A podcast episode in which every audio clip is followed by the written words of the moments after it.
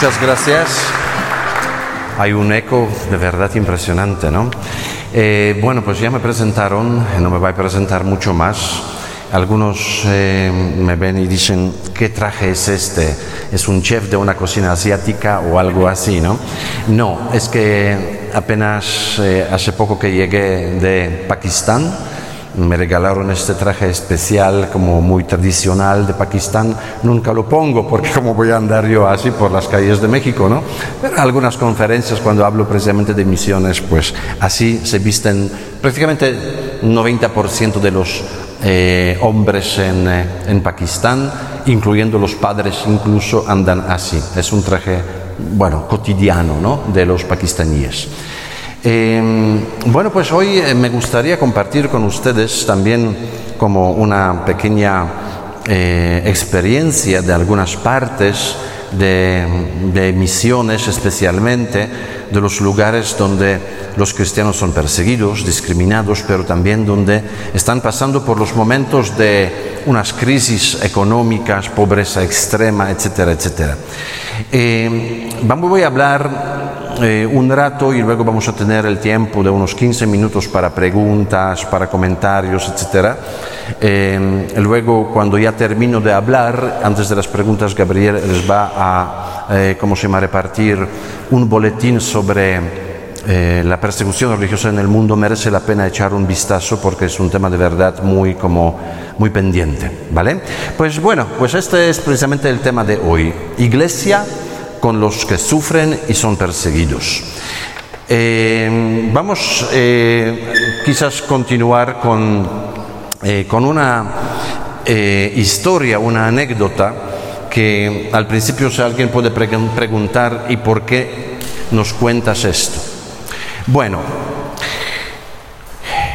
en los años 40 del siglo pasado, en Suecia nació un niño en un hospital.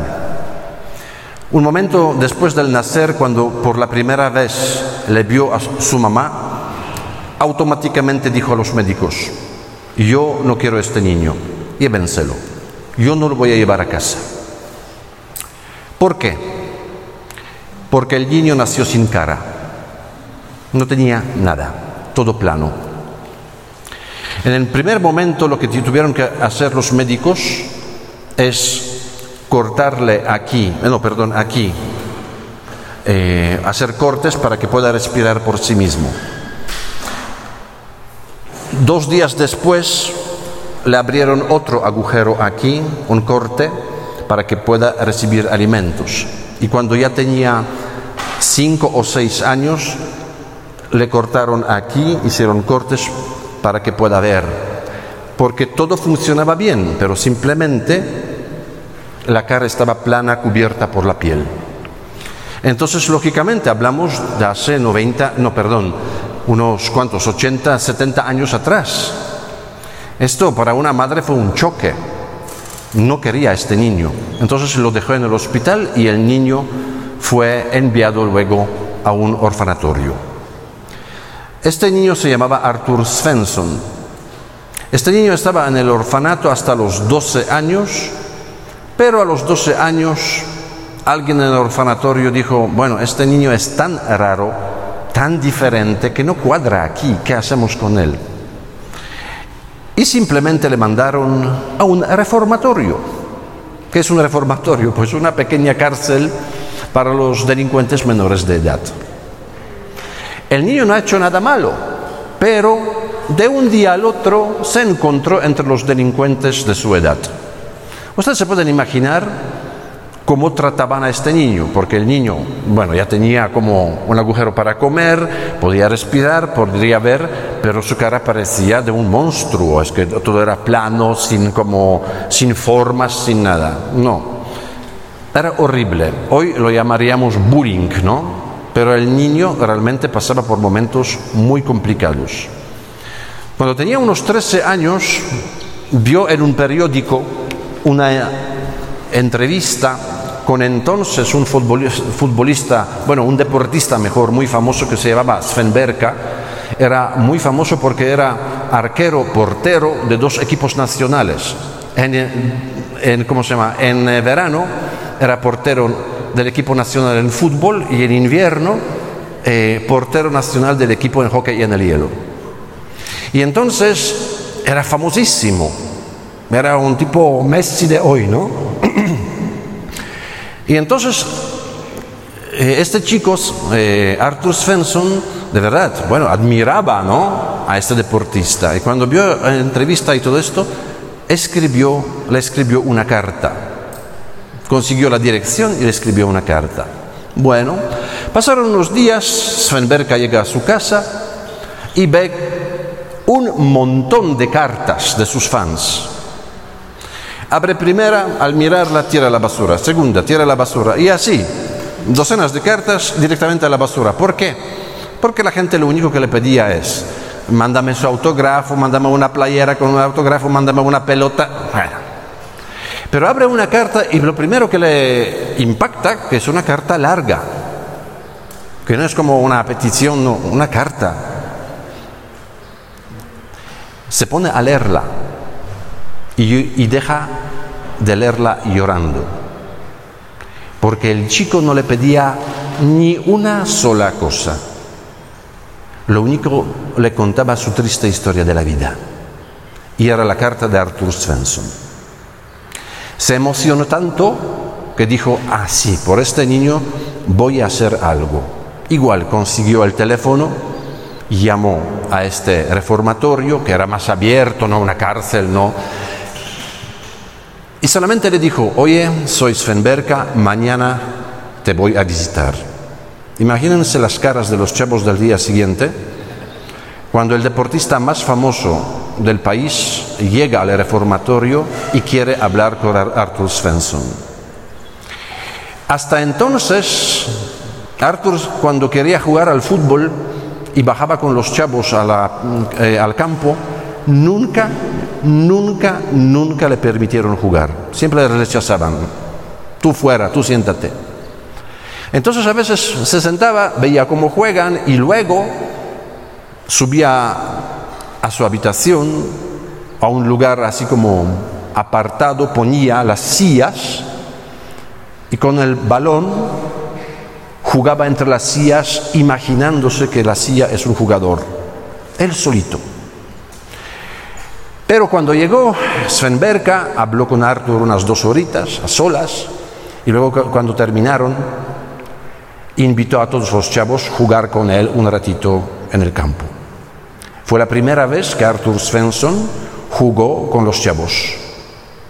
Y se dieron cuenta que, quien mejor juega al fútbol aquí en esta casa es este niño monstruo, este niño sin cara. Arthur Svensson y Sven Berka se hicieron amigos.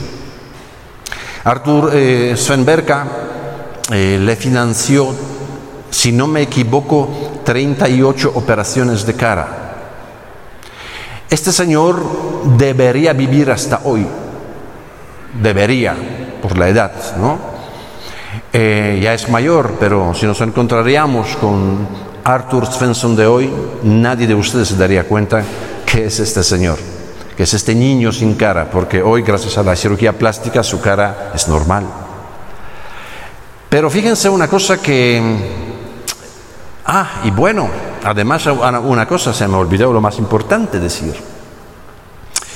Cuando mandó la carta a Arthur Svensson a Sven Berka, hubo un día que estaba en el comedor, los chavos otra vez le pegaron, tiraron la comida a la basura, lo obligaron a comer del suelo como si fuera el perro. Entonces ya no pudo aguantar más.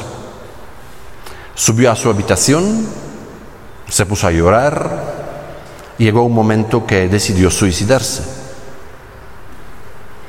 Entonces, eh, el reformatorio estaba en la orilla de un lago, bajó, ni quitó los zapatos, nada, no sabía nadar y se metía así, paso por paso, al lago para ahogarse. Cuando el agua le llegaba hasta aquí, entonces alguien llamó, ¿dónde está Arthur Svensson? Hay una llamada telefónica para Arthur Svensson, una llamada telefónica, el chavo tenía 13 años, en su vida nadie le llamó por el teléfono.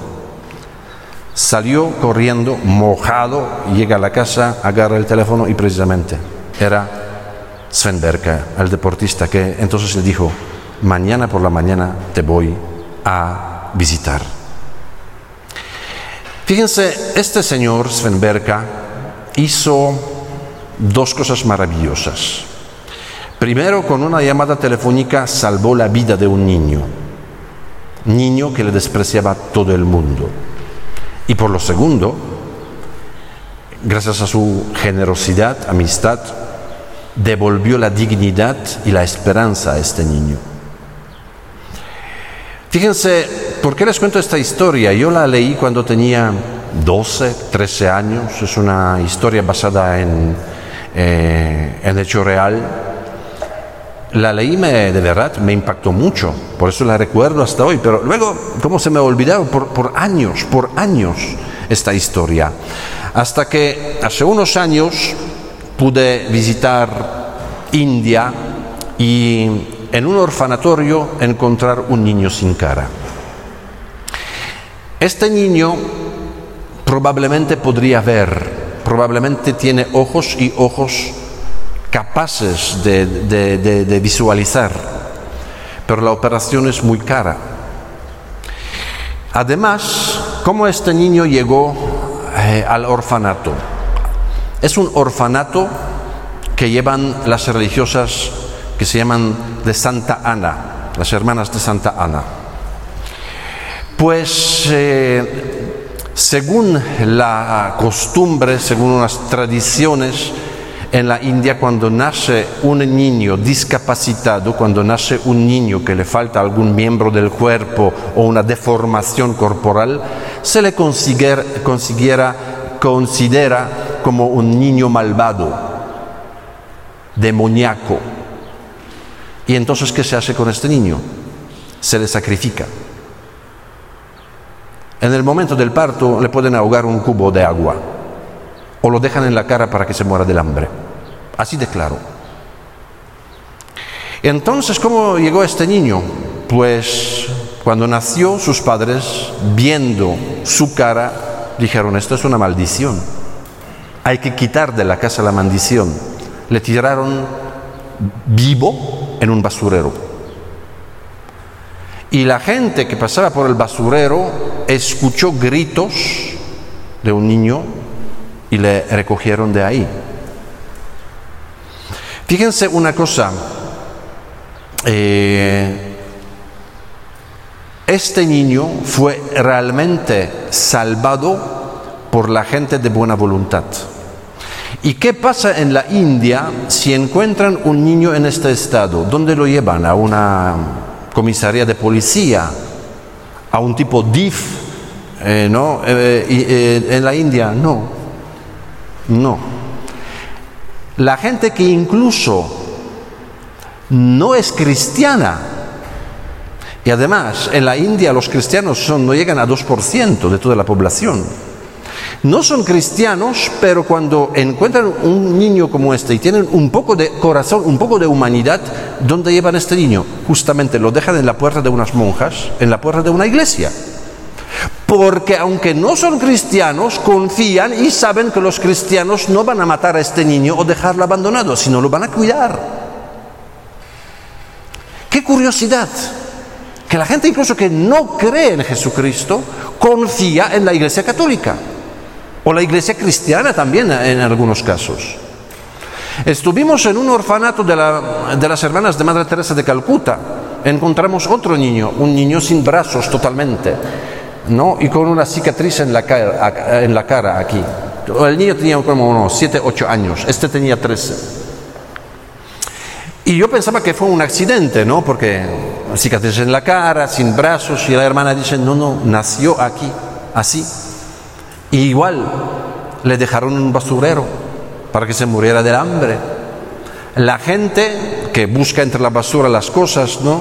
Igual le encontró chillando, llorando, ¿Por qué chillaba tanto? Porque las ratas empezaron a comerle la cara al bebé. Por eso llevaba esta cicatriz a los ocho años. ¿Dónde le llevaron este niño? A las monjas a de Madre Teresa de Calcuta, a las misioneras de la caridad.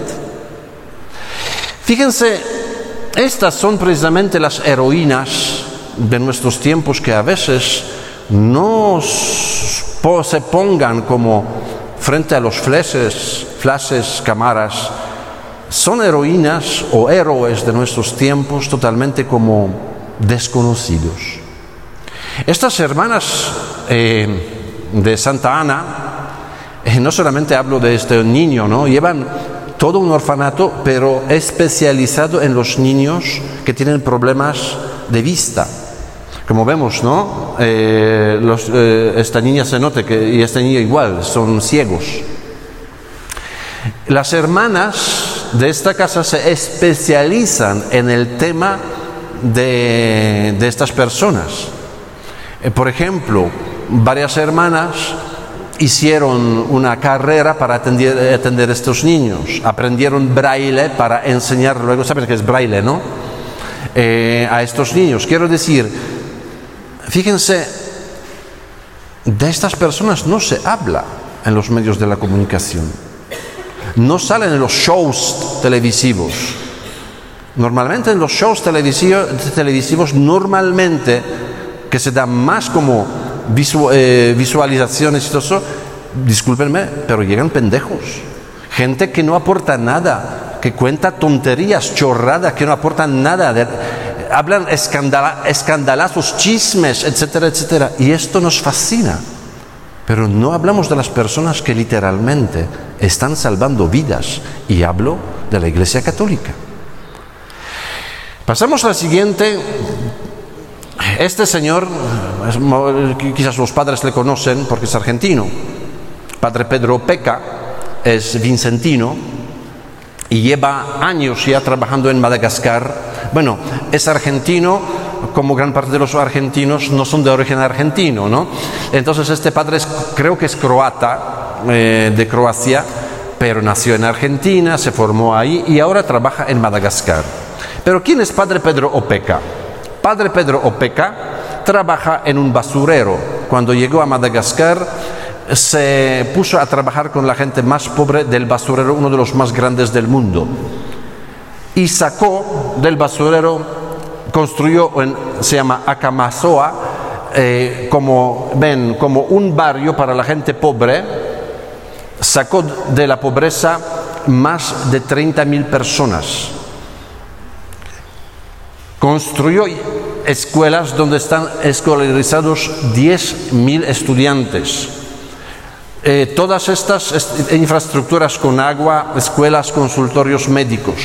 Estamos hablando de un hombre, de un sacerdote que construyó una ciudad así, eh, sacando literalmente la gente de entre la basura. Eh, aquí lo vemos. Esto es, como se llama hace unos años, el puro basurero y esto es ahora. ¿Quién hoy conoce a Padre Pedro Peca? ¿Qué canal televisivo, televisivo habla de Padre Pedro Opeca? Fue nominado creo que dos o tres veces al Premio Nobel de la Paz. Nunca lo consiguió. Lo consiguieron personas que realmente... Yo no quiero que no lo merecen, pero no hicieron ni la tercera parte de lo que hizo él. Pero como es sacerdote, ¿cómo que va a recibir premio Nobel de Paz? Y mucho menos ahora en nuestros tiempos. La única persona prácticamente que, no, dos, porque creo que Juan Pablo II también recibió, ¿no? Pero seguramente lo recibió quién? Madre Teresa de Calcuta, ¿no? Pero hablamos unos 30, 40 años atrás. Pasamos a la siguiente porque no quiero eh, encenderme mucho, prefiero que pregunten luego que les voy a contar también una historia y luego una historia y conclusiones, ¿no? Eh, yo tenía unos, yo qué sé, 20 años y estaba en la formación misionera y nos pidieron ayudar a una congregación religiosa en Polonia a atender precisamente una casa de retiros. ¿Cuál fue eh, nuestra tarea? Atender como un tipo de dirección espiritual, atender a las personas que vienen, que quieren hablar, etcétera, etcétera. Repito, yo tenía 20 años. Fue primer año, yo era jovencito, no tenía experiencia ninguna. Y el padre que llevaba la casa, ¿no? Dice en la reunión entre la semana nos dice, esta semana tenemos dos grupos, un grupo de monaguillos y un grupo bastante grande de alcohólicos anónimos. Y me mira a mí, el más jovencito, ¿no? con la carita de niño, y me dice, no, bueno, tú, hermano, te vas a encargar del grupo de los monaguillos. ¿no? Saben cómo se atendía el grupo de monaguillos, campo de fútbol, en la casa, la casa estaba prácticamente a 100 metros de, de la playa, pues es cosa fácil, ¿no? Y los, eh, ¿cómo se llama? Alcohólicos anónimos, pues es peso pesado. Llega el viernes y el desayuno dicen una noticia, el padre se enfermó y los monaguillos no vienen. Así que Dominique te toca el grupo de, de los alcohólicos anónimos. La madre... Bueno, pues no hay modo, ¿no? no ni modo. Viernes por la noche llegan dos autobuses, sale la gente, yo mirando solamente asustado. El sábado por la mañana nos tocaba más o menos atender a la gente de 10 a 12 de, de, la mañana, de mediodía. Y, estuvimos varios, ¿no? cada uno como en su despachito, yo esperando, no viene nadie, no viene nadie, yo feliz, yo feliz. Once y media, nadie yo digo, me libré. Once y media, no. Sí, adelante. Se abre la puerta y entra un señor, dos metros diez, unos 120 kilos, tatuajes por todos los lados. Hola, hermano. Me gustaría hablar con usted. Mm. Si, le parece bien, salimos a la playa y caminamos. como le voy a decir que no? pues claro que sí, ¿no? Y andamos por la playa, yo así, mirándole así. Y así, unos diez primeros minutos en silencio. No hablaba él, no hablaba yo. Hasta que rompió el silencio y me dice, ¿recuerdas una vez que un maestro organizó un campamento en el bosque para los chicos y por la noche degolló a todos y les puso en pentagrama como un símbolo satánico. Fue un rito satánico, mató a varios chavos. Y digo, ¿cómo no voy a recordar si esto salió en todos los medios de comunicación? Y de repente veo como le, se escapa la lágrima y me dice, pues uno de estos niños era mi hijo. Cuando mataron a mi hijo, yo me hundí. Perdí la esperanza, perdí las ganas de vivir, me metí en alcohol, claramente me emborrachaba, no me presentaba en el trabajo, perdí el trabajo, no tenía trabajo, no tenía ingresos, mi mujer me dejó,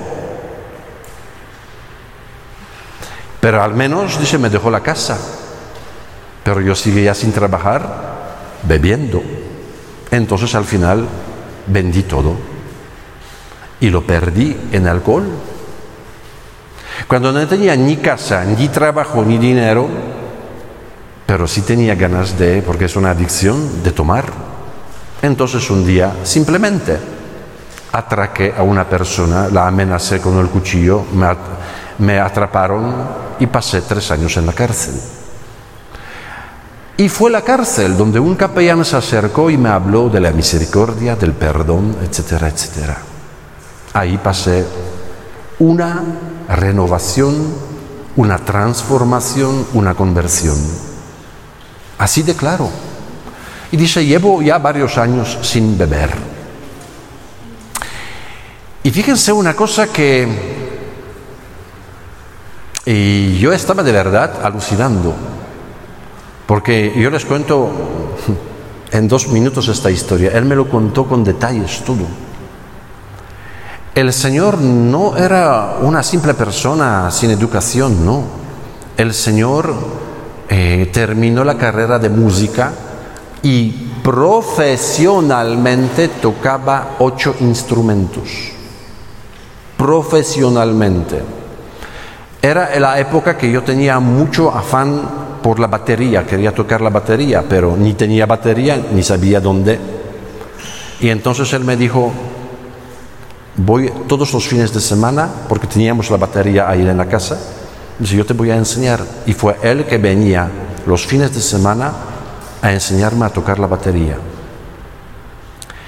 Fíjense, son cosas a veces que yo les voy a decir sinceramente que hace unos años atrás, bastantes años atrás, cuando era muy joven, yo etiquetaba mucho a la gente. Yo veía a la gente, no lo sé, veía una prostituta en la calle y discúlpenme, para mí era una puta nada más. Porque yo no pensaba que detrás de estas personas hay historias. Hasta que conocí ya en España un padre mexicano que trabajaba con las prostitutas en la calle, sacándoles de la calle, y a veces no se podría ni sacarles de la calle porque estaban amenazadas por las mafias, esclavizadas. Cuando me contó las historias de estas señoritas que a veces engañadas venían de América Latina, porque les prometían cuidar de un niño, cuidar de un ancianito, pero era una mafia que les engañaba cuando llegaban ahí, quitaban pasaporte, les, eh, les amenazaban de matar a su hijo o a su eh, hermano en, yo que sé, Nicaragua, Perú, lo que sea fueron obligadas a prostituirse. Hasta que llega un momento que ya, ya no te importa. Pero detrás de cada persona, repito, hay historia. Aquí les cuento lo que me pasó cuando era maestro en una escuela. Teníamos un alumno, muy simpático el chavo, muy simpático. No tenía, yo cuando hablo de él en este, tenía 12, 13 años siempre sonrientes, no en serio, era como, se daba a querer, ¿no? Pero un día llega a la escuela, llega tarde a la escuela. Las clases se empezaban a las 8 y él llega 8, 5, 8, 7, algo así. Eh, en Polonia, en gran parte de las, no, todas las escuelas, hay boxes en, las, en el sótano. ¿Para qué? Porque saben ustedes que eh, quizás desde octubre hasta casi abril, puede nevar, llover, frío, entonces la gente viene con ropa de invierno y con las botas para andar por la nieve, ¿no? Entonces son estos boxes donde llegas, dejas tu chamarra, cambias los, eh, para las zapatillas y entonces por el colegio ya andas así como más, ¿no? Eh, ligero. Entonces él llega y en los boxes ya estaban cerrados. Hay una señora que cierra, ¿no? La llama, ella baja y dice, ¿tú qué, crees? ¿Que yo soy tu sirvienta? ¿Que estoy a tus disposiciones? O lo que sea. Bueno, lo primero, gritos, insultos. Irresponsable, llegas tarde, no lo sé qué. Bueno, el niño llega a la clase ya, eh, ¿cómo se llama? Con eh, cierto retraso, sin querer hace un portazo. ¿Portazo se llama? Que ¡pah! la puerta. ¿Qué hace la maestra? Otra dosis de gritos. ¿Pero qué estás haciendo? ¿Tú qué crees que en quién eres? ¿Llegas tarde? ¿Todavía con él? Bueno, hasta que el niño no aguanta y le insulta a la maestra. Ay, Santa Madre. A la directora. Te presentas a la directora y es el niño va a la directora y justo se encuentra con una amiga mía que es psicóloga, era psicóloga de la escuela, del colegio. Chico, ¿qué te pasa? Me mandaron a la directora porque insulté a la... Y la, psicóloga también le conocía, diciendo, este niño no es de, insultar, este niño no es... Y dice, ven conmigo, no, no te vayas, ven conmigo, vas conmigo, yo te justifico luego. Habló con él y luego eh, me ve a mí y dice Dominique, sé que este chico va a tu grupo a la parroquia. A la parroquia. Uh, no, ya. Pero se escucha, ¿no? Pues ya está. Eh, entonces me dice, ¿tú puedes hablar con él? Yo digo, claro que sí. El chico llega, ¿ya? Ah, mire,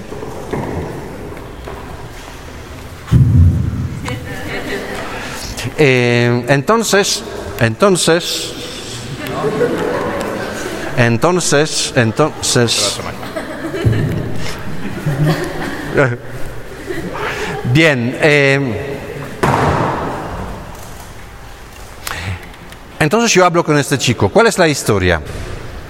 El chico eh, pasaba por los momentos en la casa horribles.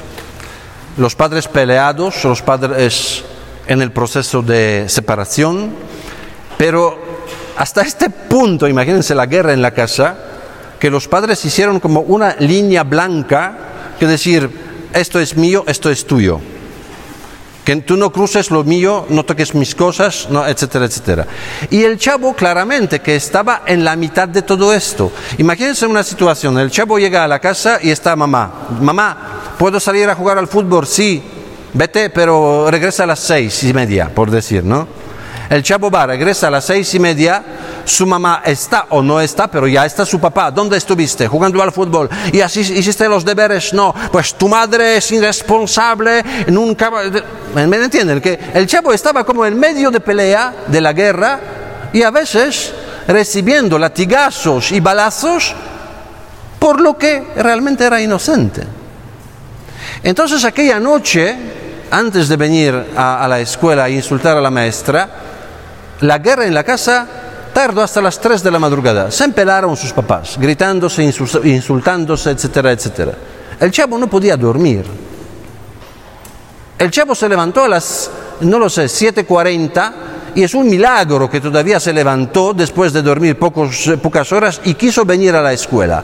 Llega a la escuela y primero que encuentra qué es los insultos de la señora de los boxes, porque claro, llega tarde porque no lo sé qué. Segunda cosa, cuando subes otro insulto, otra dosis de, violencia, entonces el chavo al final ¿qué hace? Explota como un globo.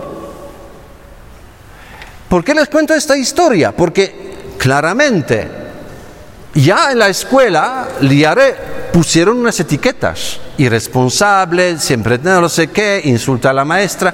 ¿Por qué le pusieron las etiquetas? Porque nadie conoce la historia de este chico antes de las 8 de la mañana.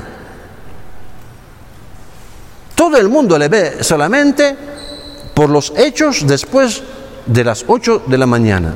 Nadie quiere saber, interesarse qué pasó con este chavo. ¿Por qué les cuento también esto?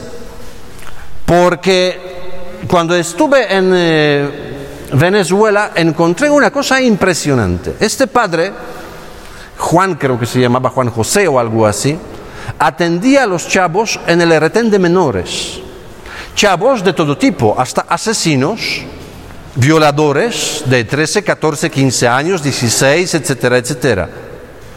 Pero ustedes llegan a la cárcel, ven, no, no, es que yo no podría explicar porque es que hay que verlo.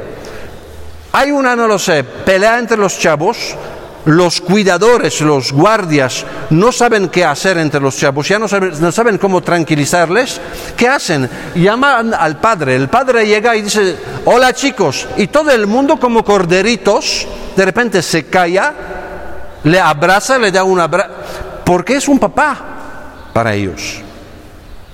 Ustedes saben que en Venezuela el problema es la comida. En la cárcel les dan una comida que te mueres. Entonces, si alguien tiene un familiar que está cerca, le traen la comida al niño preso. Pero si tiene la familia que vive a dos, tres horas, el camión cuesta o no llega o lo que sea, el chavo se queda días sin comer. O come lo, lo que le da la cárcel, quiero decir, es de verdad, es para morirse. ¿Qué decía el padre? Llega un día, por ejemplo, consiguió pollos.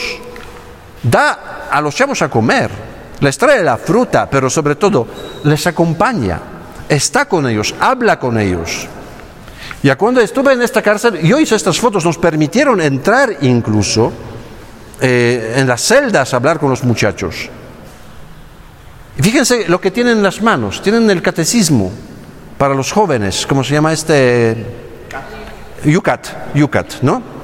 Yucat. Porque los chavos estaban unos días después de confirmarse, todos los rehenes de este, de este centro penitenciario para menores recibieron la confirmación. Todos. Incluso los que estaban protestantes. O eran protestantes, ¿no? Quiere decir, fíjense que a veces hay cosas que la iglesia lo que yo creo que necesita y también en muchos lugares lo hace es conocer las historias de las personas. Y lo que hacemos realmente, fíjense una cosa, además, yo siempre digo, la iglesia hace a veces el bien que es invisible para los ojos de, fuera. Yo muchas veces digo, eh, cuando usted comete un pecado, se siente agobiado, aplastado, no tiene ganas de nada, le falta ánimo, es suficiente venir, confesarse con el Padre y algo pasa, ¿no? Que después de la confesión, como te, salen las alas para, cambiar, no lo sé, te, vuelve la sonrisa, las ganas de vivir, de, apostolado, ¿no? Hasta después de la comisión dices, yo quiero ser Madre Teresa de Calcuta, quiero ir a la India, ¿no? Luego se te quita esto, pero, pero fíjense una cosa que es precisamente dar la esperanza o ver hijo de Dios en una persona a pesar de sus eh, errores, de sus pecados, es cambia la vida. Cambia la vida. Y esto lo hace la iglesia de una forma invisible en todas las partes del mundo. En cada parroquia donde ves un sacerdote escuchando las confesiones, ahí hay milagros. Milagros que el otro no lo ve. Yo varias veces, ¿cómo se llama? Bueno, perdón, nunca he visto, al menos yo, Nunca he visto que la gente, alguien sale de la misa emocionado por el encuentro del Señor llorando de emoción porque estuve en la misa. Yo al menos no lo he visto, pero sí vi varias personas saliendo del confesionario llorando porque sintieron que se cayó todo el peso, que se cayó como toda la culpa, que sintieron el perdón, el amor, la misericordia de Dios y esto les hizo llorar de felicidad. ¿no? Siguiente, porque yo soy muy parlachín. Este eh, chico ya es Pakistán, esta historia la conté quizás los que estuvieron la vez pasada, pero la voy a contar otra vez porque el padre me ha dicho que la mayor es gente nueva. Este chico se llamaba así, Nauman Masih. El Viernes Santo iba a celebrar la pasión de Cristo en su parroquia y se encontró con unos jóvenes musulmanes eh, simplemente reconocieron que es un chico cristiano, entonces empezaron a golpearle, patearle, hasta que le rociaron de gasolina y prendieron fuego.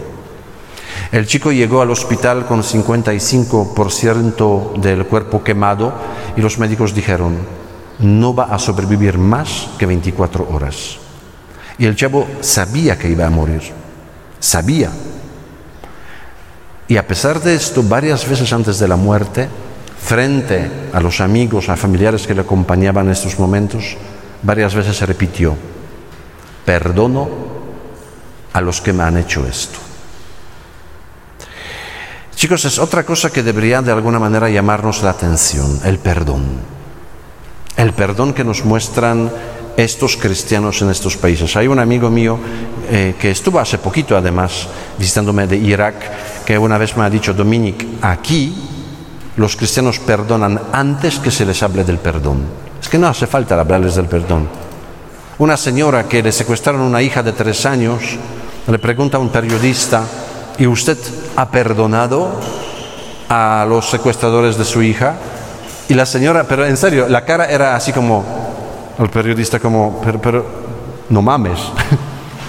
Pues claro que he perdonado, soy cristiana. Es que para ellos es, que es justo como eh, decir lo que debería caracterizar a un cristiano es el perdón. ¿Y por qué cuento de este chico? Porque como han visto, este chico murió a causa de la persecución religiosa. Los cristianos en Pakistán son perseguidos, son discriminados, Imagínense una cosa que estuve yo, eh, digo, hace poco en Pakistán, conocí una chica, 18 años tenía más o menos, creo que sí, 18, 19, una estudiante mm, brillante, con unas, eh, ¿cómo se llama?, calificaciones brillantes, y su sueño es ser médica. Entonces hizo tres veces examen a la Universidad de Medicina, Tres veces lo aprobó con la nota máxima y tres veces no la admitieron por ser cristiana. Y esto es en Pakistán es algo cotidiano. Tú puedes ir por la calle y ver, por ejemplo, un letrero, una, hoja donde pone trabajo para cristianos. ¿Qué significa? Limpieza, limpia platos, mensajería, los, los como trabajos básicos más humillantes y menos pagados a la vez. Yo he conocido varias familias que ganan al, mes, al día un dólar. No llegan a 30 dólares al mes para mantener la familia. Por lo tanto, que, ah, y, para que ustedes tengan la idea, eh, estuve en una parroquia, estuve en una parroquia sentado al lado ¿no? Eh, del señor cura, eh, bueno, cobramos confianza entre los dos, ya platicando de todo, y digo, padre, y la gente aquí suele venir a la iglesia y pedirte celebrar una misa por alguna intención. Sí, sí, sí, sí, sí, eso es muy, muy cotidiano. Ah, qué bueno. Entonces cuando la gente viene y le pide una misa, normalmente, ¿qué donativo, qué estipendio de la, por, la misa? Y dice, mm, dice, promedio 40 eh, rupias.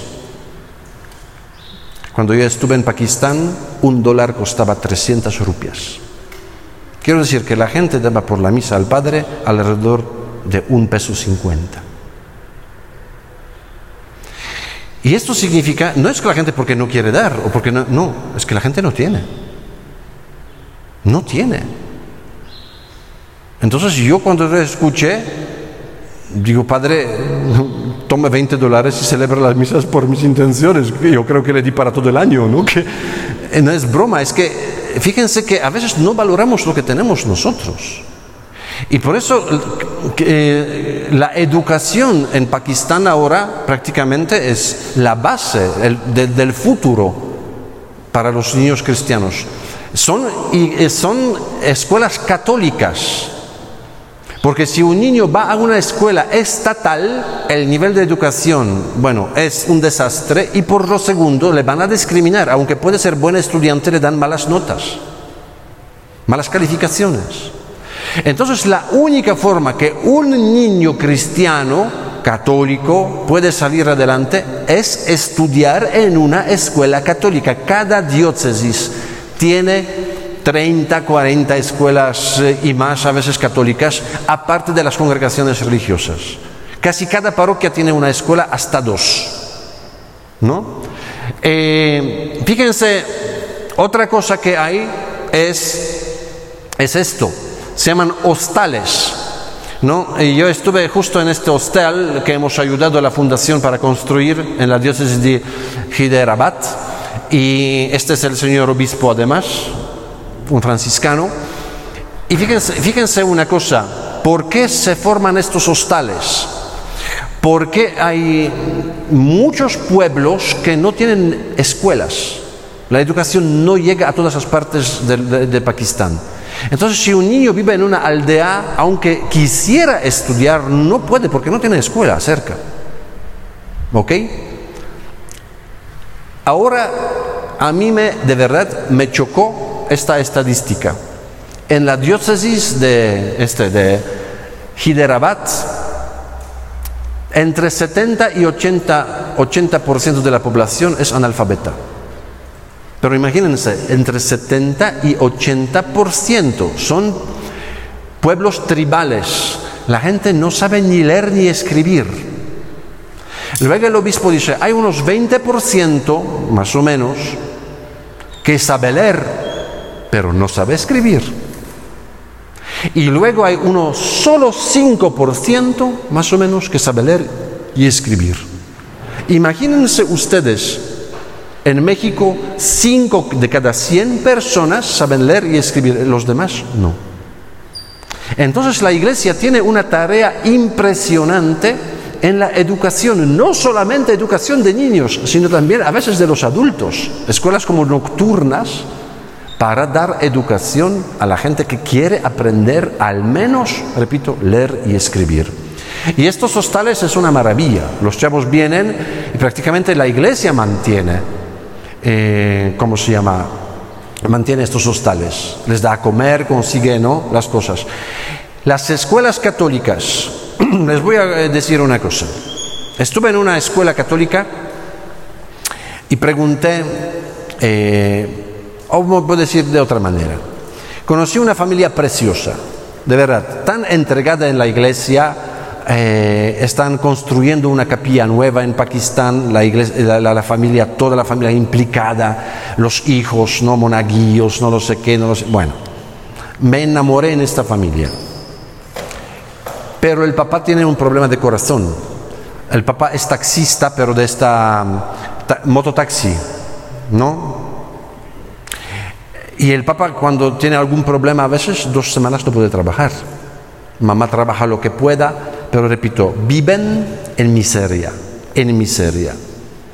Entonces cuando llegué aquí, tenemos el, ¿cómo se llama?, contacto por WhatsApp, les pregunté, les dije que les quisiera ayudar, mandar algún dinerito. ¿Creen que les mandé mucho? No. Les mandé 100 dólares, 2 mil pesos. En dos días me mandaron las fotos que pagaron escolarización de dos hijos por un año entero. Y con este dinero les sobró todavía para comprar unas cosas. Pero ustedes se pueden imaginar que, por ejemplo, un colegio católico privado puede costar un dólar cincuenta, dos dólares cuarenta pesos al mes. Y no lo tienen, a veces para pagar, debían cuatro meses. Esta es la situación de los cristianos perseguidos, discriminados en Pakistán. Luego les voy a, bueno, aquí rapidito, Irak. Este es un amigo padre Douglas Bazi, yo estuve en su parroquia en Irak. Este sacerdote fue secuestrado por los yihadistas. Durante nueve, nueve días estuvo eh, como preso eh, le maltrataron, le torturaron, le, con los, ¿cómo se llama? golpes le han roto todos los dientes, eh, le han roto varias vértebras con un palo de béisbol, eh, le pegaron una bala en la rodilla, quiero decir, cuando le encontraron parecía un cadáver. El padre gracias a Dios se recuperó, gracias a Dios, pero imagínense ustedes que durante meses no podía dormir por la noche, dormía una hora y media, una hora se despertaba gritando, asustado, y siempre tenía que tener al lado de su mesía, eh, al lado de su eh, cama, en la mesía, un vaso de agua. Porque cuando no tenía vaso de agua entraba en pánico, porque durante ocho días no le dieron ni un vaso de agua para beber. Entonces eh, esto le daba como seguridad, ¿no? Y llegó un día que celebró la misa por la mañana y se quedó en la capilla. Y estaba rezando y llorando, llorando y rezando. Hasta que llegó un momento que no con palabras, sino de corazón, ha dicho, Señor, yo les perdono. Yo les perdono a los que me torturaron.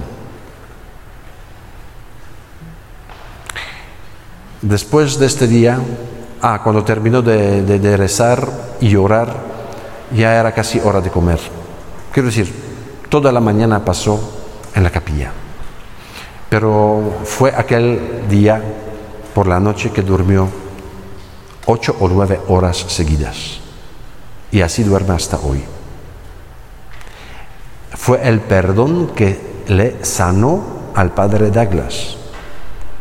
Pensamos a veces que si yo perdono o me perdono o pido perdón a alguien, pues solamente lo único que hago es solucionar nuestra relación interpersonal. No, en realidad es sanar tu corazón.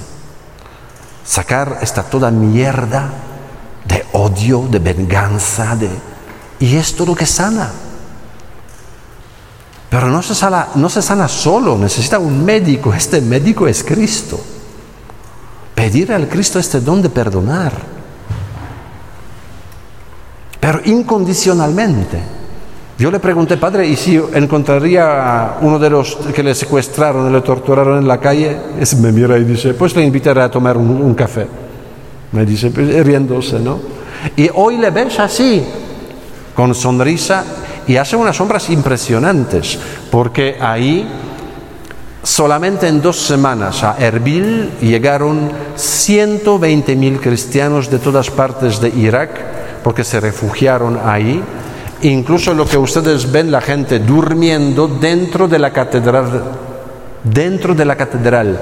Y esto es el patio de la catedral, porque ya no había ni lugares ni baños para atender en tan poco tiempo a 120 mil personas que llegaron a un lugar. La gente que dejaba todo con una mochila cruzaba a veces el desierto caminando días para que no les mataran los terroristas, para salvar sus vidas. Yo no lo sé si les conté la última vez cuando estuve una cosa que a mí me impactó mucho, porque esta gente que vemos por aquí es la gente que perdió todo, repito, todo, porque les avisaban o se enteraban que los terroristas están llegando, se, enteraban 20 minutos antes, ya están a 15 kilómetros. Ah, ¿Qué hacemos?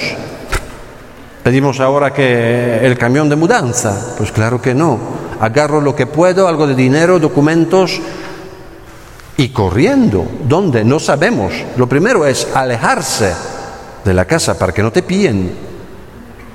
¿Ok? Entonces esta gente perdió todo. Y estuvimos en un barrio, precisamente nos dijeron que hay unas monjas francesas. Y dijimos, vamos a buscarlas.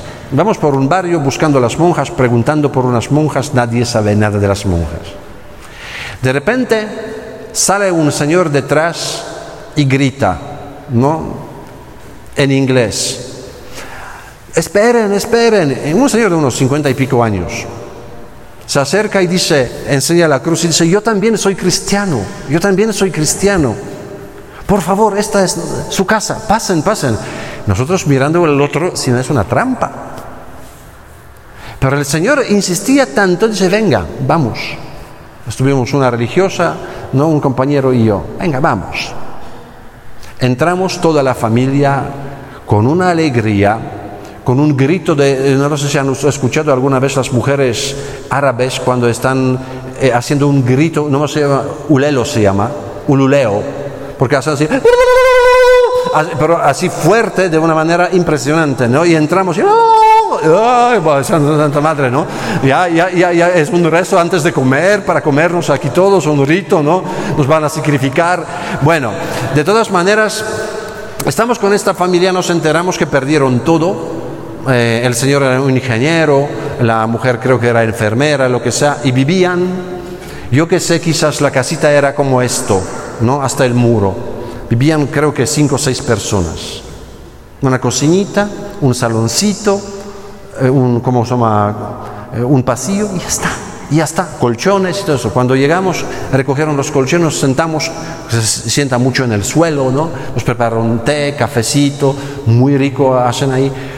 Y platicando, y bueno, cuando yo miro el reloj, pasaron tres horas. Yo digo, vámonos, vámonos. No, no, no, esperen un momentito. De repente las mujeres desaparecen, van a la cocina y se, escucha como... Bueno, ¿no? y de repente regresan y a los tres nos dan una bolsa de plástico.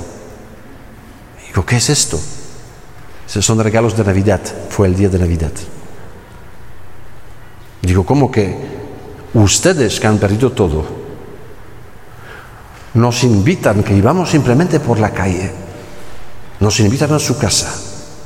y nosotros recibimos de ustedes regalos de Navidad. Digo, no, no puede ser. Yo me negaba. Y el Señor casi me gritó, casi me pegó. Dice, es el día del Señor, es el día de Navidad. ¿No somos hermanos? Yo digo, sí. Ah, pues regalo. Nosotros regresamos a esta casa con regalos el día siguiente porque nos daba vergüenza ajena que la gente que perdió todo es capaz de invitarme, porque yo iba por la calle, reconocieron que somos cristianos, y como fue el día de Navidad, ¿cómo no invitar a la casa a los cristianos que andan por ahí? Y no había nadie en la calle, es día de Navidad y era como festivo y todo. Impresionante. De estas personas realmente puedes aprender cosas que en nuestro mundo parecen como fuera de la lógica. Eh, me permiten como una historieta más que a mí me impactó mucho en África. Estuvimos en un colegio donde van los niños pobres, pobres, pobres. Gran parte de estos alumnos de este colegio donde estuvimos son niños que comen una sola vez al día y comen lo que reciben en el colegio. Es única comida. En la familia, si regresan a la casa, ya no hay comida. Y entonces se forma una fila de 300 metros, cada uno con su platito y con su vasito, y esperan. Y claramente, imagínense que ahora cocinar para tantos niños, pues no reciben una ración que para tirar, ¿no? Poquito, así como una cucharita o algo así, arroz, un poco de verdura, alguna salsita. Y yo estaba alucinando, créanme, que, sí se me escaparon lágrimas porque estos niños reciben su único plato y poco, luego se sientan como ¿no? en el patio de la iglesia, en el campo de fútbol y comen ahí. Pero unas docenas de niños detrás de las rejas del colegio están mirando cómo comen estos niños porque ellos no van a comer quizás este día. ¿Qué hacen los niños del, colegio? Se acercan a las rejas y la mitad o algo comparten con los niños que no lo tienen. ¿Quién de nosotros imaginas que tienes hambre? ¿Sabes que vas a comer hoy una sola vez? Y te dan un tamalito. Y ves que alguien, tú compartías la mitad de ese tamalito con alguien que no lo va a comer hoy. Son cosas, repito, que en nuestro mundo ya como superan nuestra lógica supera nuestro comportamiento, incluso las enseñanzas. Hoy nos enseñan, tienes que ser listo, tienes que ser cabrón. En serio, así te enseñan, porque así no ganas. Eres fuerte. Ellos nos enseñan misericordia, perdón, Y los que no tienen ni la décima parte lo que tenemos nosotros. Nigeria, saben ustedes igual, ¿no? Pasó por, está pasando, es el país donde hay más persecución religiosa ahora en África.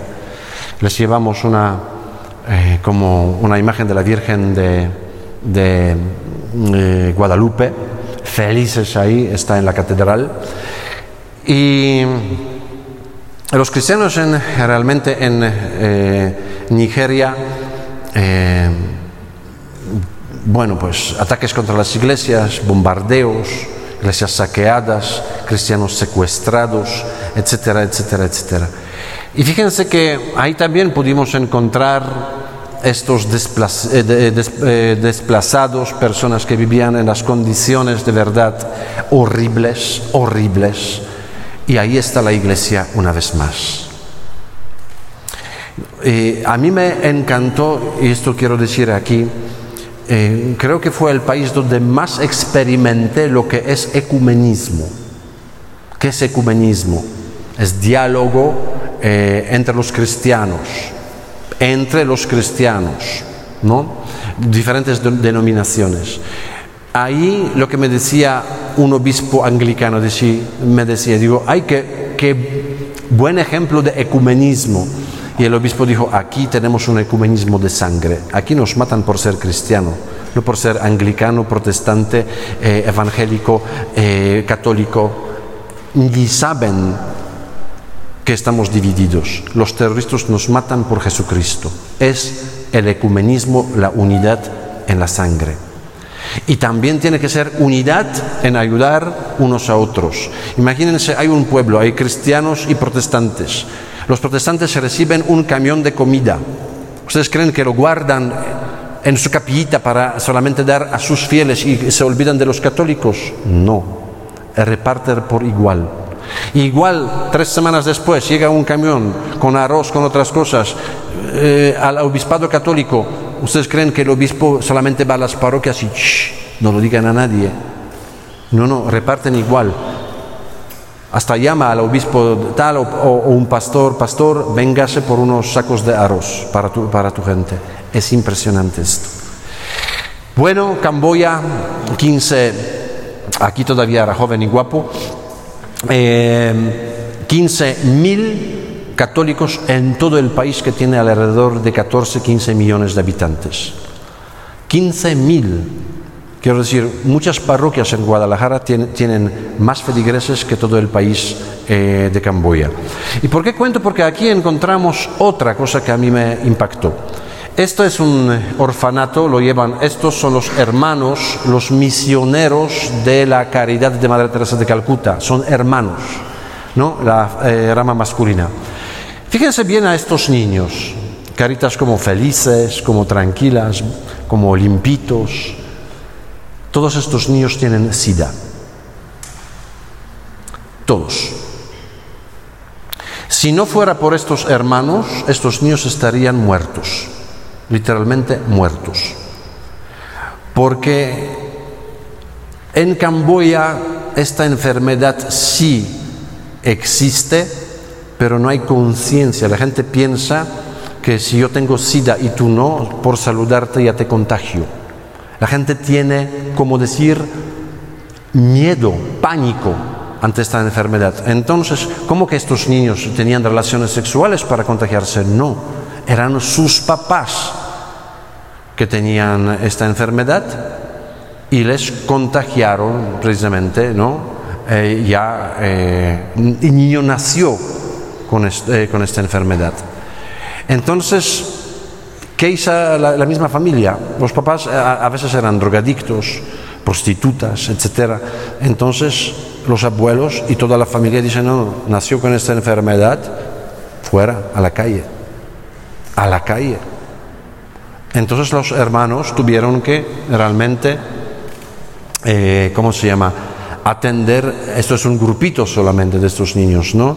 Luego aquí pasas por un pasillo, pasas a otra puerta y otro centro que es centro para las personas con, ¿cómo se llama?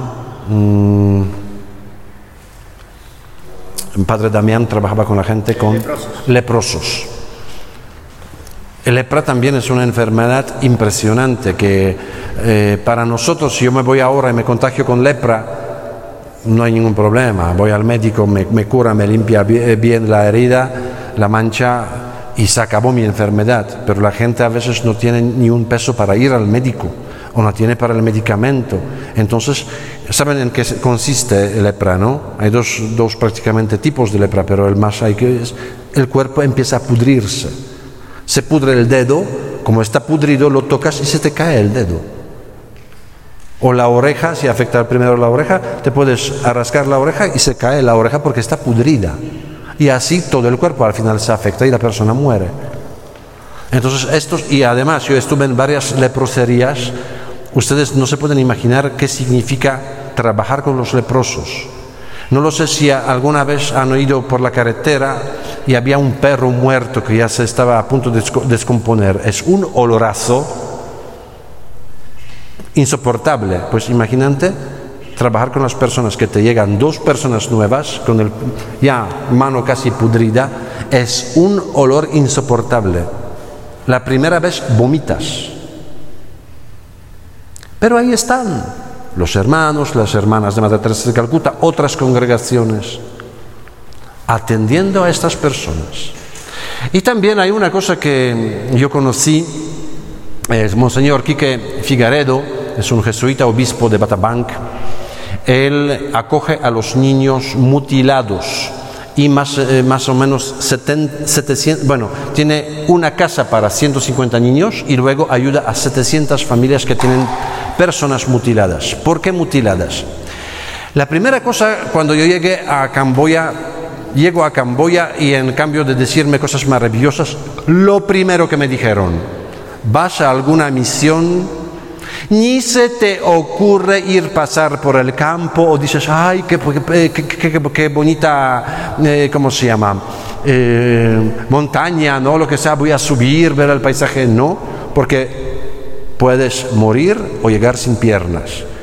¿Por qué? Porque Camboya pasó por una guerra, y hablamos a unos más de 30 años, pero todavía oficialmente hay escondidas más oficialmente un millón de minas antipersona.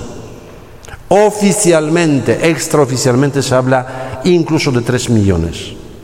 Entonces, lo que ves tú en Camboya cuando llegas a Camboya es un montón de gente mutilada. ¿Por qué? Porque la mina antipersona no es una mina antitanque, que si pisas una mina antitanque, pues ni te van a encontrar en tu vida. Bueno, ya, sin vida. Una, eh, una, mina antipersona es de poco calibre y muy poco explosivos. Quiero decir, la pisas y adiós la pierna. ¿Quién habitualmente pierde miembros de su cuerpo? ¿Quién? Los niños. Pues los niños. Se escapa, corre por el, no lo sé, por el bosque, quiere ir a esto y le encuentran eh, mutilado la pierna, las, las manos o lo que sea. Bueno, este obispo pues hace maravillas, salvando a estos niños porque ya la vida es uno de los países más pobres del mundo, ya la gente pasa por muchas dificultades. Imagínense ahora uno que no tiene pierna, uno que no tiene brazos, no puede trabajar, su vida está como... no vale, no vale porque no puede ganar dinero incluso para comer. Bueno, rapidito, Burkina Faso, estas, eh, hay ahora hay muchos ataques terroristas en Burkina Faso. Cuando yo estuve en Burkina Faso todavía podía andar por todos los pueblos metidos por el campo de, de maíz. No me pasaba nada. Ahora mismo no se me ocurriría ir al Burkina Faso porque es un país donde hay mucho terrorismo, te pueden secuestrar, matar y de todo. Ok. En este país conocí estas monjas. Bueno, esta no es monja, nosotros dos no somos monjas. Eh, estas tres, estas tres eh, mujeres, eh, no me acuerdo cómo se llamaba la congregación, es una congregación como nativa, nació en África. Y las superioras mandaron a dos monjas a estudiar a Italia. Pero ustedes creen que no, como mandan habitualmente a los padres, a los eh, religiosos, religiosos a, Italia, pues para estudiar teología, no lo sé, historia de la iglesia, no. Les mandaron por dos años para que aprendan a hacer pizza. Pizza. Regresaron a Burkina Faso, han abierto como una pizzería con hornos y todo esto, y ahora en Ouagadougou, que es la capital de Burkina Faso, estas hermanas tienen una pizzería más famosa que incluso vienen, eh, ¿cómo se llama?, extranjeros, vienen a pedir pizza de las monjas eh, de las embajadas eh, extranjeras. Son las mejores pizzas, yo diría, de, de, toda Burkina Faso, porque en otras partes tampoco no es un país que tienes en cada esquina una pizzería, ¿no? Pero con esta pizza, con esta pizza están manteniendo un orfanato. Si no fuera por la pizzería, el orfanato no podría existir, porque es única forma de la pizzería da lo suficiente para mantener no lo sé cuántos muchachos, cuántas muchachas. Pues fíjense, a veces no hay que ser también eh, genioso. Bueno, Cuba, las hermanas comunistas, en serio, así les llamaba eh, Fidel Castro, decía, estas monjas son las verdaderas comunistas. ¿Por qué? Porque, y mira, Fidel Castro quitó de Cuba a muchas congregaciones religiosas, ¿no? Como lo hace ahora, por ejemplo, el señor, ¿cómo se llama? Ortega, ¿no? El dictador de Nicaragua. Ya expulsó algunas congregaciones religiosas, incluso ahora cerró la, eh, la, universidad jesuita, que era la mejor del país. ¿no? Entonces esto se pasaba en Cuba, pero dejó estas monjas, las hermanas de los ancianos desaparecidos, creo que están también en México aquí. Su carisma es atender a los ancianitos. Y aunque el gobierno comunista es muy anticatólico, muy, muy anticristiano, sin embargo, cuando tienen una abuelita y no saben qué hacer con ella, ¿dónde la mandan? A un, eh, ¿cómo se llama? Una casa de ancianos estatal, que hay más cucarachas que las, las papas en la sopa.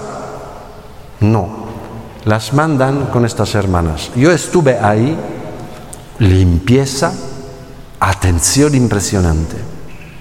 Pues fíjense que es otra cosa, un reconocimiento a nuestra iglesia. Y concluyendo, echan solamente un vistazo, yo no voy a comentar todo esto, pero es la estadística de la Iglesia Católica del año pasado, porque este año todavía no tenemos ¿no? Eh, conclusión. Eh, la Iglesia lleva 72 mil escuelas infantiles, donde frecuentan 7 millones y medio de alumnos, casi 100 mil escuelas primarias, casi 50 mil institutos de secundaria, además universidades y escuelas superiores, 5.322 hospitales, 14.415 dispensarios, más de 530 leproserías, 15 más de 15.000 casas para ancianos, etcétera, etcétera, etcétera. Y esto, esto, lo que ustedes ven, no es todo, porque repito, no se habla de las misiones, no se habla, por ejemplo, de las despensas que la Iglesia reparte en gran parte de las parroquias por la Caritas. No se habla de estas cosas. Atención, por ejemplo, alcohólicos anónimos, personas con problemas. Esto es nuestra iglesia. Esta es nuestra iglesia. Por lo tanto, eh, yo termino y unas preguntas o unos comentarios. Ustedes cuando ven eh, algunas noticias, incluso en las redes sociales, algo cuando se habla de la iglesia habitualmente, ¿qué es? escándalos. Y yo no digo que no hay escándalos, claramente que hay escándalos. Si hay un escándalo de un sacerdote, por cualquier caso, no, no hablo únicamente de casos sexuales o lo que sea, borrachera, corrupción, dinero, lo que sea, a veces nos olvidamos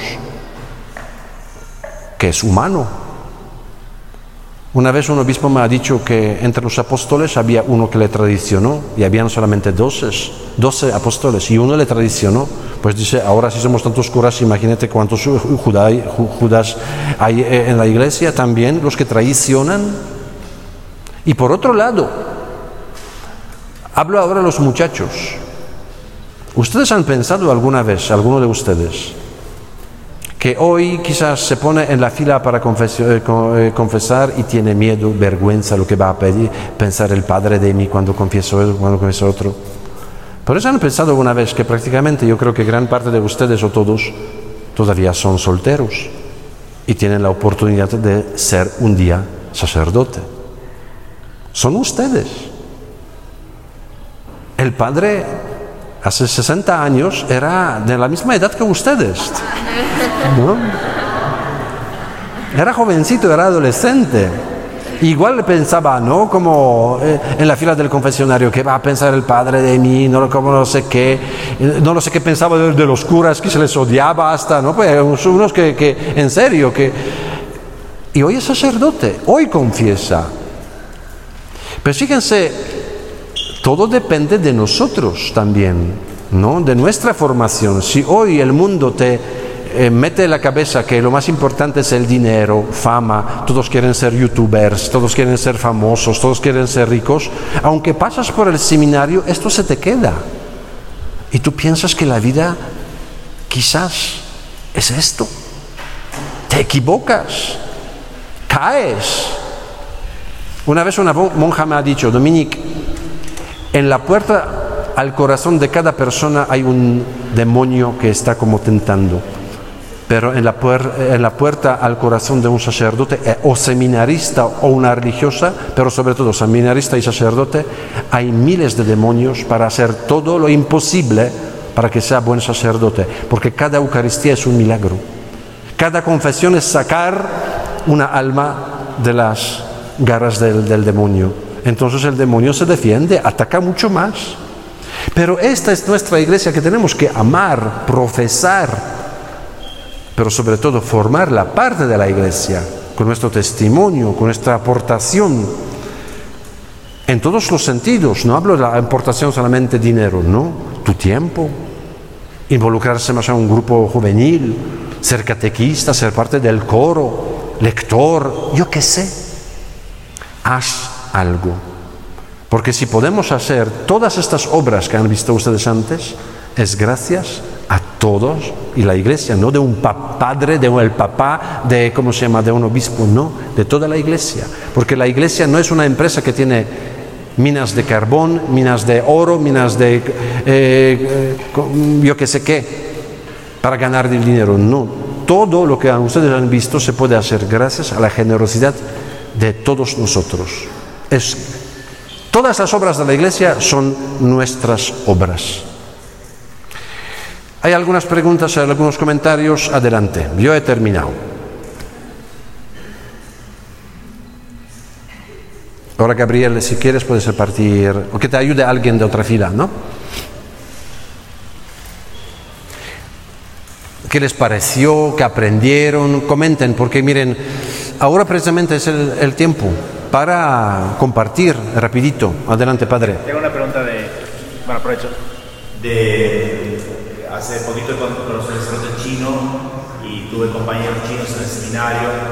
Eh, sé que hay persecución, no se, no se dice nada, un poco lo mismo con Rusia. Digo, si se sabe un poquito de algo de estadística o de, algún número, algún dato de eso, porque realmente no hay noticia de Muy bien. Yo también trabajé eh, con los seminaristas chinos, era responsable de los becarios chinos eh, que llegaban por la fundación a estudiar. Y les voy a contar rapidito una historia. Yo creo que no la conté, ¿no? De un amigo chino. Le vamos a llamar Juan porque su nombre chino es más complicado. Eh, Juan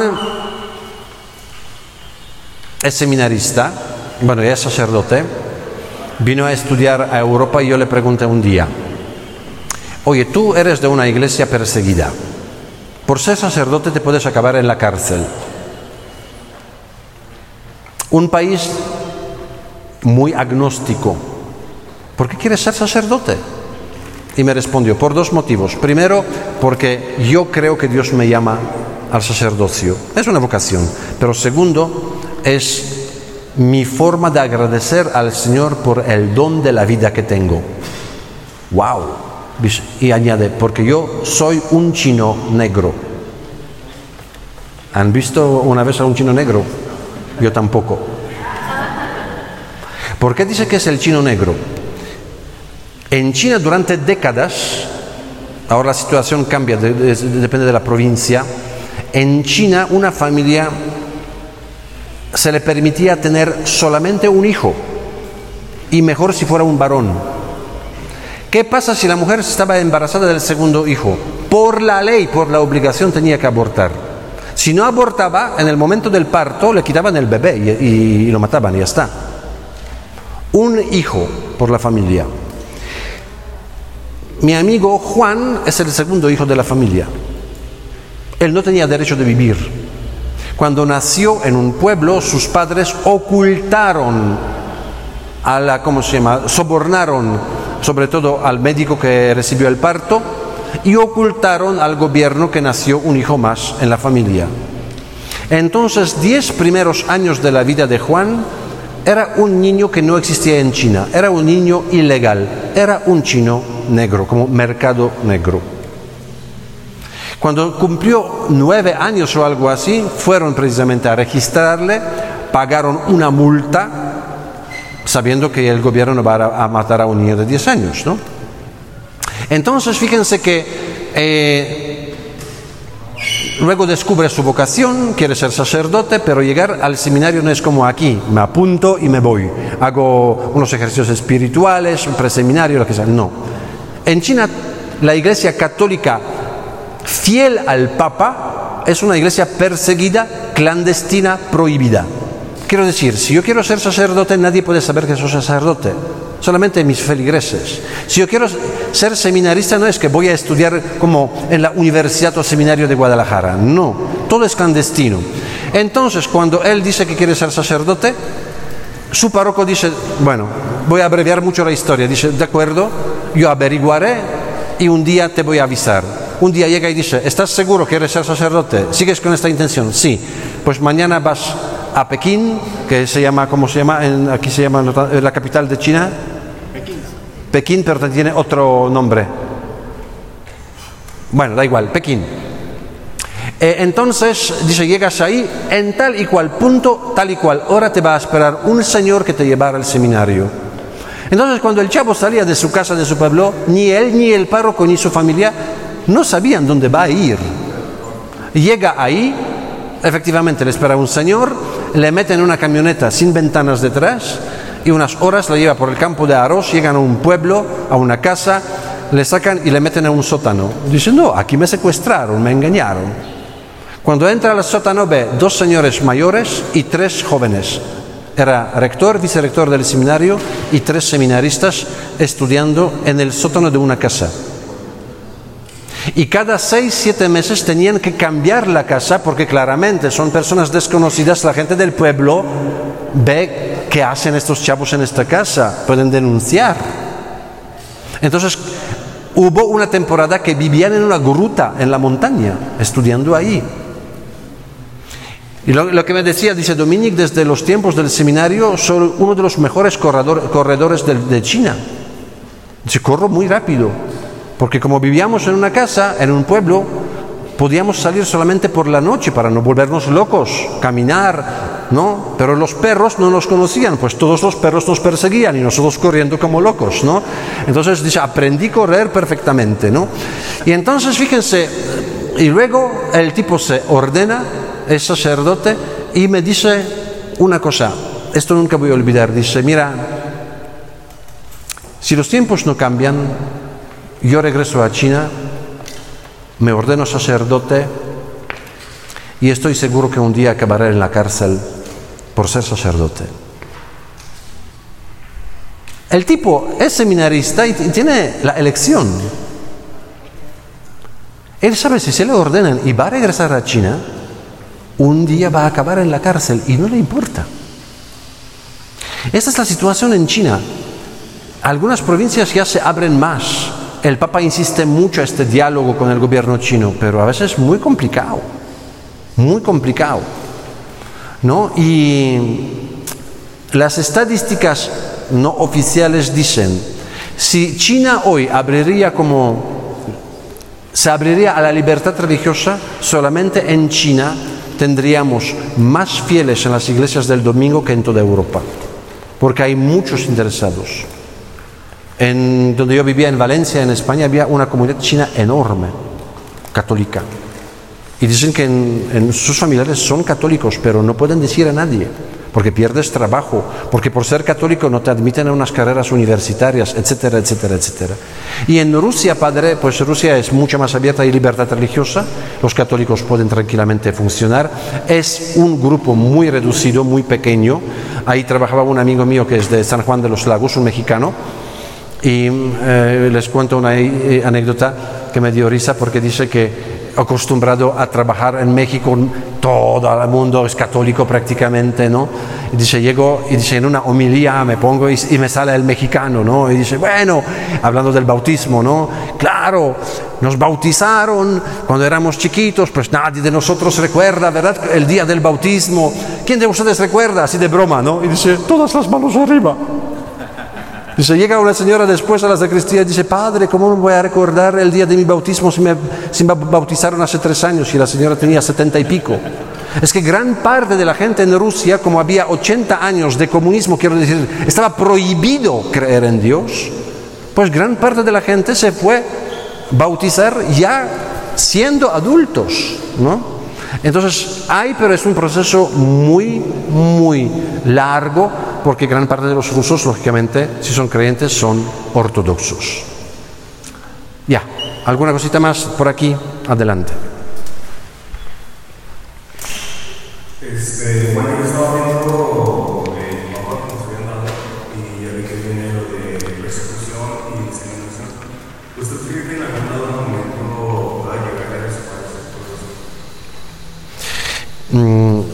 puede la persecución religiosa llegar a este país, claramente que sí, claramente que sí, y, está llegando, ya está llegando. y no, no estoy bromeando, ¿no? Además que hay dos cosas, discriminación y persecución religiosa. Primero, discriminación. ¿Hay persecución religiosa ahora en México o no? ¿En qué sentido? Persecución no hay.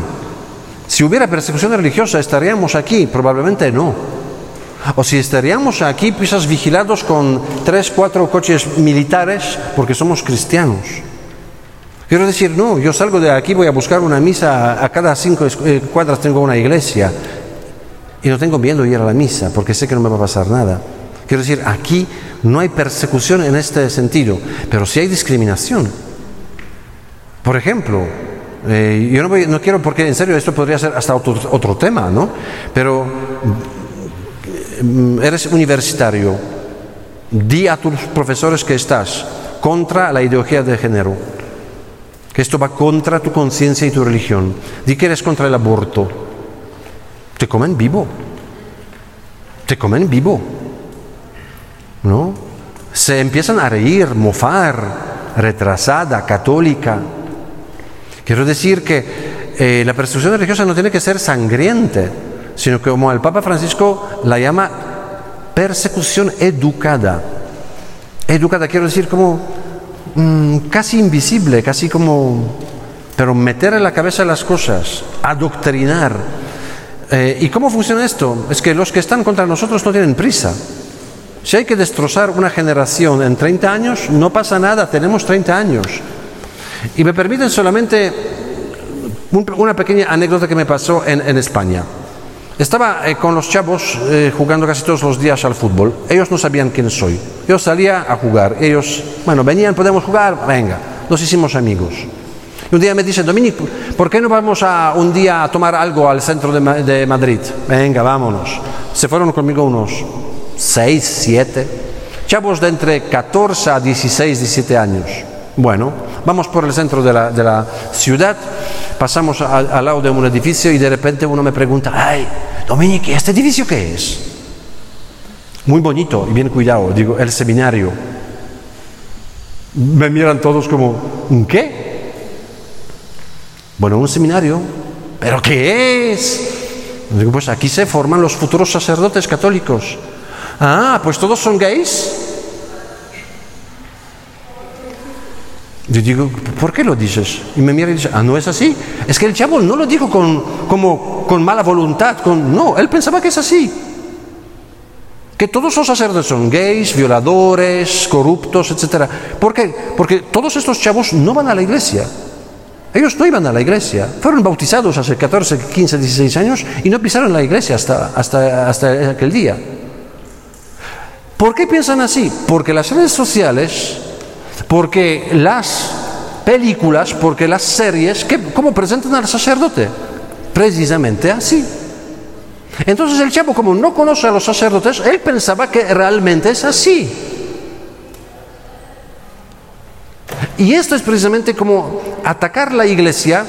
En las redes sociales muchas veces van a encontrar ataques contra la iglesia, pero cuando, cuando estás analizando, cuando estás como buscando eh, la verdad, son datos totalmente contradictorios. Totalmente. La iglesia tiene mucho dinero. ¿Lo has visto cuánto dinero tiene? ¿Y qué hace con este dinero? ¿No? Abusos sexuales. Pues precisamente el clero es el gremio donde hay más, había menos abusos sexuales. Gran parte son las familias los propios padres, padrastros, gran parte fuera de la familia, entrenadores en los clubes deportivos. Quiero decir, no quiero decir ahora que no, no pasa nada que pasó esto en la iglesia. Claro que pasó. hay que condenarlo de alguna manera, decir que esto está mal. Pero no decir como la iglesia fuera ahora responsable de todo el mal que pasó en el mundo en dos mil años. Porque, porque hasta este punto llegamos, quiero decir que hasta se quiere pedir a la iglesia que pida perdón a los mexicanos por la conquista española y que tiene que ver la, con, la iglesia con la conquista española. Si no había ni México, no existía México. Y bueno, no voy a entrar porque, me repito, son temas, pero tenemos que tener cuidado porque no son persecución, repito, que alguien te va meter a la cárcel por ser católico. Pero cuidadito con este tipo de cosas, como persecución educada, pero discriminación también en este sentido, que ya no puedo decir lo que pienso, en lo que creo, esto ya es discriminación. Última cosa y terminamos, porque ya, aunque cinco preguntas, no hay tiempo. Bueno, dos, pero rapidito.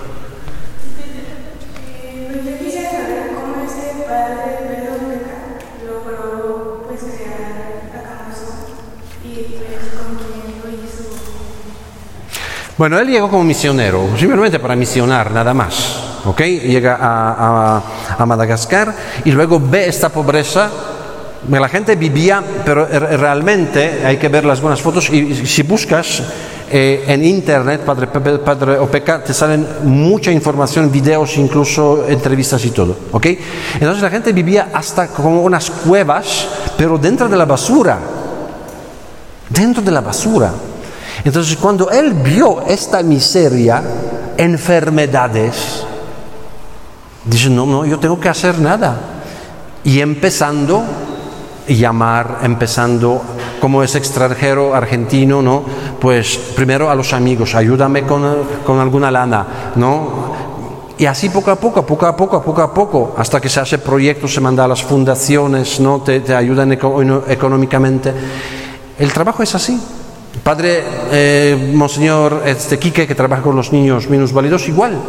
Él, antes de ir al seminario, terminó la carrera de eh, eh, economía. Entonces, muchos amigos eran ya, tenían sus empresas. Cuando vio que estos niños no tienen salida adelante, están mutilados, necesitan ayuda, llamando amigo por amigo, luego parroquias, luego no lo sé qué. Así, poco a poco. No es cuestión que llegas y dices, aquí en tres meses ponemos nuevo, Hollywood, ¿no? No. Esto es, esto es trabajo de unos 30 años o más. ¿No? Y última pregunta. ¿Cómo le ha hecho usted para ir a todos estos lugares, incluso aquí mismo, y tener la confianza de hablar de Dios de ustedes? Pues cómo llegué, pues en avión. eh, bueno, eh, normalmente es cuestión de la fundación nos facilita eh, estos viajes porque, porque a veces alguien dice ¿por qué gastar dinero para este viaje? Te voy a decir sincero eh, y primero les pido a ustedes la sinceridad. ¿Les gustó esto? ¿Lo que les aportó algo? Pero ¿saben por qué? Porque yo estuve ahí. Porque les cuento, a veces hasta se me quiebra la voz porque yo visualizo estas cosas. Yo no hablo de algo de Wikipedia que he leído. Por eso tenemos que a veces viajar a estos lugares para conocer de primera mano, para dar a conocer a ustedes ¿no? esta realidad. Yo podía hablar muy bonito de los niños pobres de Camboya, pero es otra cosa verlos y contar una historia concreta. Pero también hay otro motivo. Esto es para, nosotros, ¿no? que nos aporta para luego compartir. Pero ustedes no saben qué significa para estas personas que venga de México, de Polonia, de no lo sé dónde, porque se sienten que no están abandonados, que no están olvidados, que la iglesia no son solamente estos 15.000 en Camboya, sino la iglesia somos millones y millones de personas en todo el mundo y todos somos hermanos, unos responsables del otros. Es curioso, y con esto termino, cuando viajas a estos países, 95% de los casos, cuando la gente te ve, sabe que representas esta fundación, no te pide dinero. No te pide dinero te pide la oración y simplemente dice, y no os olvidéis de nosotros. Porque ellos creen en nosotros, ¿no? Porque ven una iglesia fuerte al extranjero, estas minorías, pero a veces es al revés. Llegas de aquí y ahí ves una iglesia fuerte.